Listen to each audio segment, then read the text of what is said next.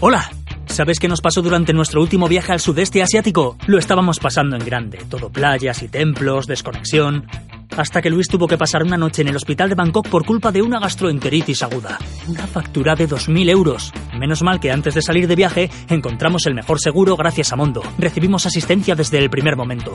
No tuvimos que adelantar ni un euro y hasta nos ofrecieron un servicio de consulta médica por WhatsApp. Uf, te recomiendo que hagas lo mismo. Echa un vistazo a la web de seguros de viaje Mondo. Te asesorarán en todo momento. A pesar de la aventura, estuvimos muy tranquilos y desde entonces siempre viajo seguro con Mondo. Estás escuchando El viajero accidental con Luz Picos y José Luis Conde del viajeroaccidental.com en radioviajera.com.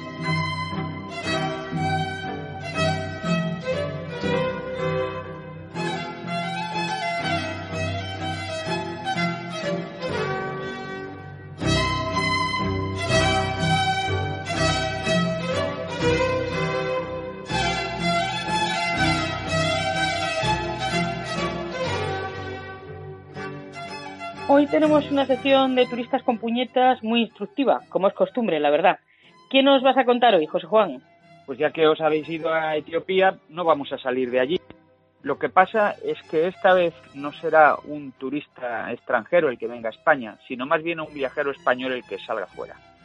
En 1769, un escocés, James Bruce, se atribuyó el honor de ser el primer europeo que mojó sus manos en la fuente del Nilo Azul, el lago Tana, en Etiopía. Hubo que esperar hasta el año 2001 para que el periodista Javier Reverte rescatara las proezas de un español que estuvo allí antes que Bruce. Ese viajero se llama Pedro Páez y nació en 1564 en Olmeda de las Cebollas, un pueblecito alcarreño propiedad del arzobispo de Toledo. Hoy lo conocemos como Olmeda de las Fuentes y pertenece a la Comunidad de Madrid. Con 16 años, en 1580, el joven Pedro se marchó a estudiar a la Universidad Jesuita de Coimbra. Por entonces, Felipe II de España era también primero de Portugal.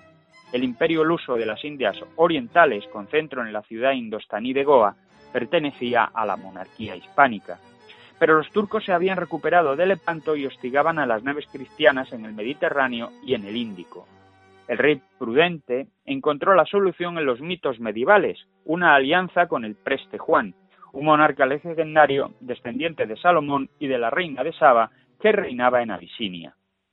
Etiopía era un país de cristianos coptos bloqueado por las conquistas turcas de Egipto y el Mar Rojo, pero aquellos cristianos eran herejes monofisitas creían en la naturaleza única y divina de Cristo, sin traza de humanidad, practicaban la poligamia, la circuncisión y la ablación, respetaban el sabbat y no comían cerdo. A pesar de su heterodoxia, Felipe II urgió a la Compañía de Jesús a negociar una futura alianza con el Negus etíope. Aunque ya había una misión jesuita en el norte del país y mercenarios portugueses en la Guardia Imperial, la influencia europea era escasa. En 1588, con 24 años, Páez es destinado a Goa. Tan bella era la capital portuguesa en la India que se decía que quien hubiera visto Goa no necesitaba ver Lisboa. A principios de 1589, Páez fue destinado a Abisinia con el misionero catalán Antonio de Montserrat. Montserrat contaba en su currículum con misiones en la corte del Gran Mogol y con el trazado del primer mapa europeo del Tíbet. Los dos jesuitas levan anclas disfrazados de mercaderes armenios y sobreviven a tormentas, averías, fiebres y ataques de los corsarios turcos, pero en Omán los delata el capitán de su barco y son apresados. Aquí dan comienzo a principios de 1590 los seis peores años de la vida de Pedro Páez. El gobernador turco del Yemen reclama a los cautivos porque planea pedir rescate. Los dos jesuitas tienen que atravesar una de las regiones más inclementes del mundo, el Adramaut, que se traduce por la muerte ha llegado, y bordean el desierto yemení de Rubal al-Hali, donde la arena no se forma por la erosión de las rocas, sino por su fundición. Paez y Montserrat son obligados a caminar atados a las colas de los dromedarios, sufren fiebres y agotamiento extremo, quedan aterrados ante los jabub, las apocalípticas tormentas de arena, Duermen envueltos en las bostas de los animales de carga, cuyo hedor espanta a hienas y leones, y apenas comen, pues no son capaces de tragar un platillo beduino, las langostas de tierra. Entonces llegan a un oasis. La caravana esclavista alcanzó la villa fortificada de Al-Catán, una de las fabulosas ciudades de piedra y adobe yemeníes. Allí gobernaba un cacique tribal llamado Shafer, al que se le antoja conocer a los infieles. Tal y como cuenta Páez, los trató bien, nos recibió con buenas palabras y nos hizo sentar. A continuación, les sirve una bebida negra, oscura como su porvenir y ardiente como el aire del desierto. Shafer nos dio kahwa, que es agua cocida con una fruta que llaman bun y que beben muy caliente en lugar de vino. De ese modo, Pedro Páez se convierte en el primer español que tomó por primera vez un café y dejó constancia escrita de ello. Corría el año de 1590. Cuando llegan a Moca, puerto de salida del café yemení, son condenados a apalear sardinas, es decir, a remar en una galera otomana. Avisado Felipe II, ordenó que se pagaran 500 escudos por cada uno, 500 por Páez, 500 por Montserrat. La información acumulada durante su cautiverio bien valía la inversión.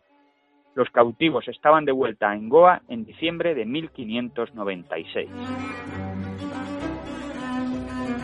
El padre Montserrat murió poco después, pero Páez vuelve a Etiopía en la primavera de 1603.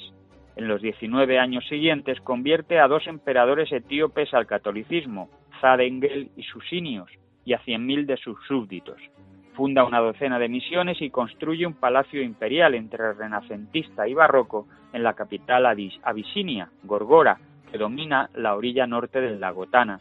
Se convierte en capellán de la corte y por orden del Negus Susinios manda cartas al nuevo rey de España, Felipe III, para firmar una alianza contra los turcos pero ni el Austria ni su valido, el corruptísimo duque de Lerma, le responde.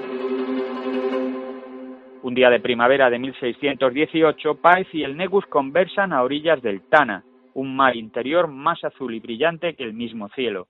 El paisaje que tienen ante ellos es una copia exacta del Jardín de las Delicias, un vergel de bosquecillos de dragos, jacarandás y helechos gigantes, animado por los aleteos de pajarillos tan pequeños como mariposas o por los graznidos de bandadas de aves tan altas como cristianos, comedores de néctar los primeros y de serpientes los segundos.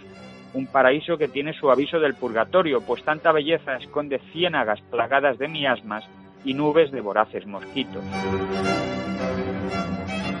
El jesuita le cuenta a su señor, al emperador, que va a publicar un libro para mostrar al mundo el valor de la humildad, pues el venero, el manantial del padre de los ríos, que los abisinios llaman Abay y los europeos Nilo Azul, y que no pudieron ver ni Ciro, ni Alejandro, ni Julio César, brota de dos ojos redondos que no tienen de ancho más de cuatro palmos. Tal día fue el 21 de abril de 1618. Pedro Páez llevaba seis años escribiendo un libro objetivo y veraz para desmentir las fantasías sobre el reino del preste Juan vertidas por un dominico, Luis de Urreta.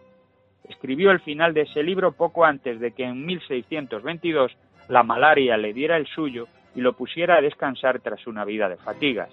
El libro se llamó Historia de Etiopía y fue impreso en diez volúmenes, guiado por el nuevo espíritu científico nacido del Renacimiento. Después de eso, el olvido cayó sobre las aventuras del jesuita madrileño Pedro Páez hasta hace ahora 17 años. Todo un lujo recuperar con esta sección de turistas con puñetas este tipo de historias para que no caigan en el olvido, ¿no? Para que no vuelvan a caer en el olvido, porque Eso ya estuvieron. Es. Sí, sí, sí. Muy bien, pues en una semana volvemos a escucharte, José Juan. Nos vemos en siete días. Thank you.